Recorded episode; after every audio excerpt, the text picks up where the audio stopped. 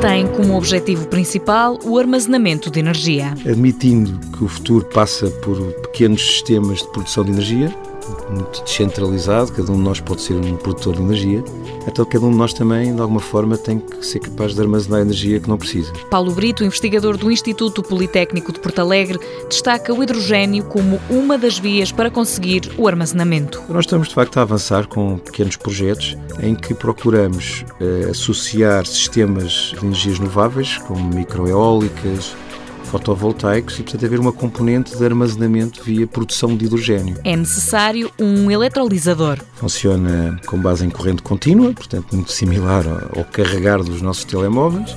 O resultado dessa eletrólise é a produção de hidrogênio, que é armazenado, e depois, quando eu preciso novamente de energia, posso, com base numa célula de combustível, voltar novamente a injetar corrente elétrica na rede. O grupo de investigação do Instituto Politécnico de Porto Alegre pretende que este armazenamento seja possível sempre que haja uma micro ou uma mini produção de energia. Por exemplo, situações às vezes práticas podem ter interesse, habitações que estão muito isoladas, pequenas indústrias até agrícolas que possam precisar de, de energia e, portanto, têm a sua própria fonte de energia renovável e que depois nem sempre precisem dessa energia, quando podem armazená-la, todas essas situações. O hidrogênio pode ser utilizado para produzir energia elétrica, mas também como combustível.